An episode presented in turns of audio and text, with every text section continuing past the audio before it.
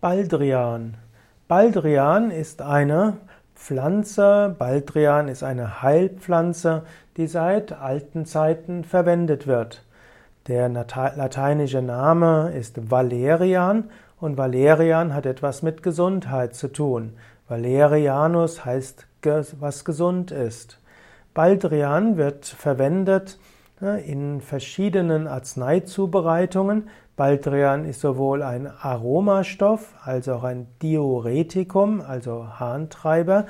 Baldrian kann eingesetzt werden bei Verdauungsbeschwerden, bei Menstruationskrämpfen, bei Schwindel, Probleme mit dem Harntrakt oder auch Epilepsie. Das waren die, die Indikationen, die bei den Römern gegolten haben.